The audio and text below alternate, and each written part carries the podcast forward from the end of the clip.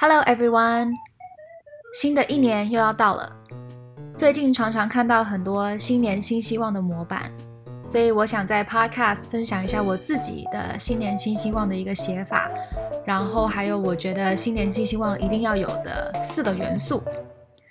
那其实背景讲一下，就是我是大学毕业后才开始写新年新希望的，那写到现在大概也有五六年了。之前在大学的时候，因为课程都安排得好好的，所以对未来非常有掌握感，然后觉得也没特别什么需要写新年新希望，就是每个学期把课修完，如期毕业就可以了。但是毕业后，我才一下子发现，哇，明年要干嘛，或是今年都做了什么事啊？一下子就会有很多这种感觉。然后我又是一个非常不 organized 的一个人，所以我就开始想要让我自己写一些今年做了什么事情的一些回顾，然后对一些明年有一个展望。那这个什么时候做最好呢？就是在快年底的时候，还有新年刚开始的时候做是最好的。所以就这样一年又一年的开始，每年到年底的时候呢，其实我就会写下回顾，还有展望明年。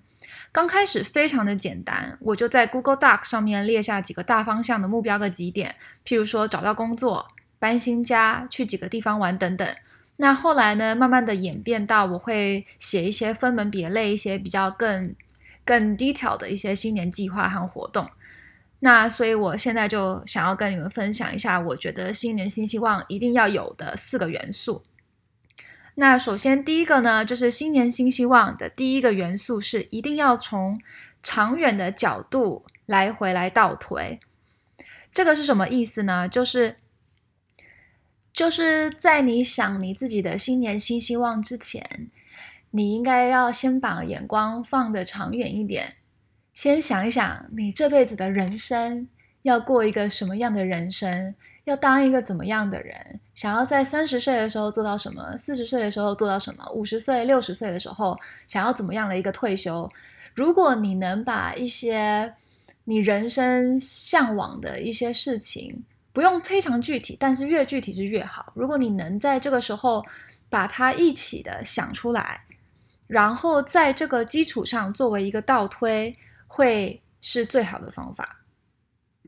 那为什么说是最好的方法呢？因为我读自己读了蛮多，就是关于个人成长、goal planning、目标计划这方面的书。那我发现，就是从不管是从呃台湾、内地，或者是到呃外国的作者写的，像是《Seven Habits of Highly Effective People》，这个应该是七个。高效人士的七个习惯，或者是到之前中国很火的一个张萌萌姐的人生计划手册，他们都是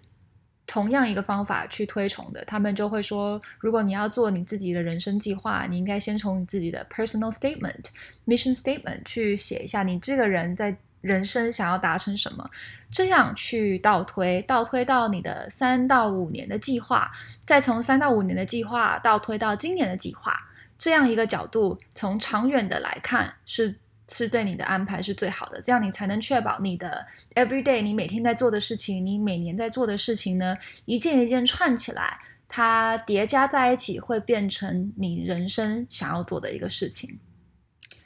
举一个简单的例子。就是，假如你的人生 personal mission statement 就是我要当一个环游世界的人，这个非常好。那你要倒推到三到五年计划，怎么倒推呢？就是说，哦，那我在三到五年就是要玩遍亚洲，然后那你今年就可以再推到倒推到今年，今年就可以说，那我今年就是玩东南亚。包含了泰国、缅甸、Laos，然后你就可以计划一下明年，那你就玩东亚，东亚又可以玩香港、韩国、日本，然后呢又可以再分 city 来玩，这样去以此类推，就是有大化小，你就知道你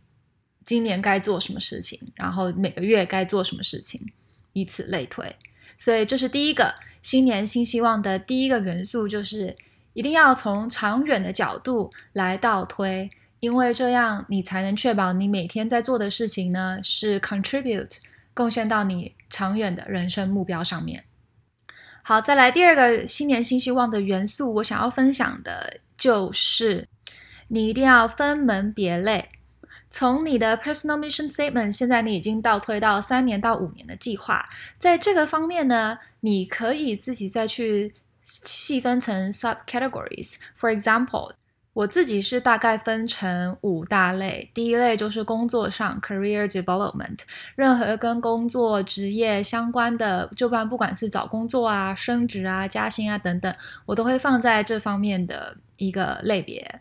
再来第二个 subcategory，我会放在个人进修上面。那这个其实就包括我想要读的一些书，譬如说每年我想要读三十到五十本书，我就会放在这个个人进修上面。或者是说有些人对一些事情特别有兴趣，像是想要研究一下呃 Bitcoin 是什么，想要研究一下其他一些比较特殊的一些事情，想要特别学习的，我就会放在这个类别上面。然后第三个 subcategory 我就会放财务上面的事情，像说个人理财，想要得到多少的呃存款、被动收入、投资等等这方面，我就会也做一个计划，然后就会再放在财务上面的这个 subcategory。那第四个 subcategory 我就会放在身心健康上面，那任何关于譬如说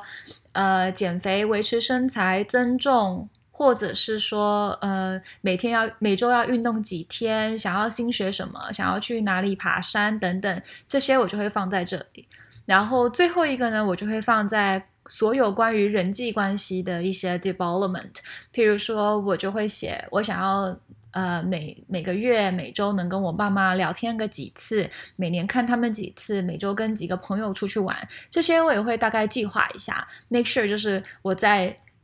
往自己的进修方向的同时，也不要忘了就是保持人际上的关系，因为这些对我来说也很重要。那总结一下，就是说工作上、个人进修上、财务、身心健康还有关系上这五大的一个 subcategories，就是我会把我的新年新希望分门别类的一个方式。之所以要做这个分门别类的原因，其实是因为一般来说。人要觉得活得非常的有成就感，非常的满意，content，非常的开心，其实不能只是在一件事情上面达到顶峰。通常人的成就感会是从工作上得来的，加上自己的私人生活，加上财务上也能过得非常好，综合在一起才会过得比较开心。所以这就是为什么你的。呃，新年新希望可以从这几个方面还有角度来下手，去做到全方面的一个提升自己人生满意度的一个方式。好，再来讲到第三个新年新希望的一定要有的元素呢，就是我觉得一定要数字化。这个就不用我再特别说明了，反正如果你有一个数字的话，不要担心对自己太残忍，或是。怕这个目标太远大，你可以只对自己说，你想要有达到什么样的一个目标。这个目标如果越具体呢，其实你的愿望真的就越容易达成。For example，回到刚刚要你，如果说你人生是想要环游世界的人，环游世界这个计划实在是太笼统了，可以放在 personal mission statement 没有关系。但是如果你要把它拿到一个计划，真的要做它的话，你一定要把它数字化。如果世界上有两百个国家，然后你有三十年的时间想要去环游世界，那你就把两百除以三十，每年至少要去六个国家，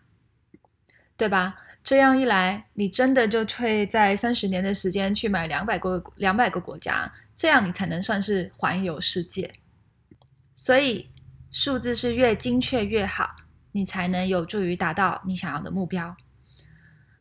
好，最后一个元素呢，就是我建议大家一定要每个月设定一个时间，或是每几个月设定一个时间，去回顾一下你的新年新希望达成到什么地步了。你可以就是在每周、每个月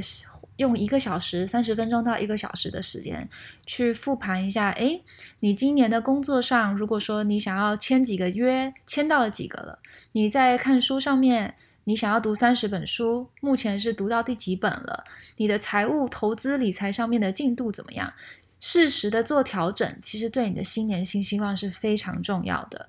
通常新年新希望都是在一月的时候写完，一月底写完，二月底开始执行，执行到通常到三四月的时候，很大一部分的人都放弃了，唯有你每个月。不断的去提醒自己，不断的去持之以恒，这个新年新希望才能真的被 execute，然后被 carry through。对，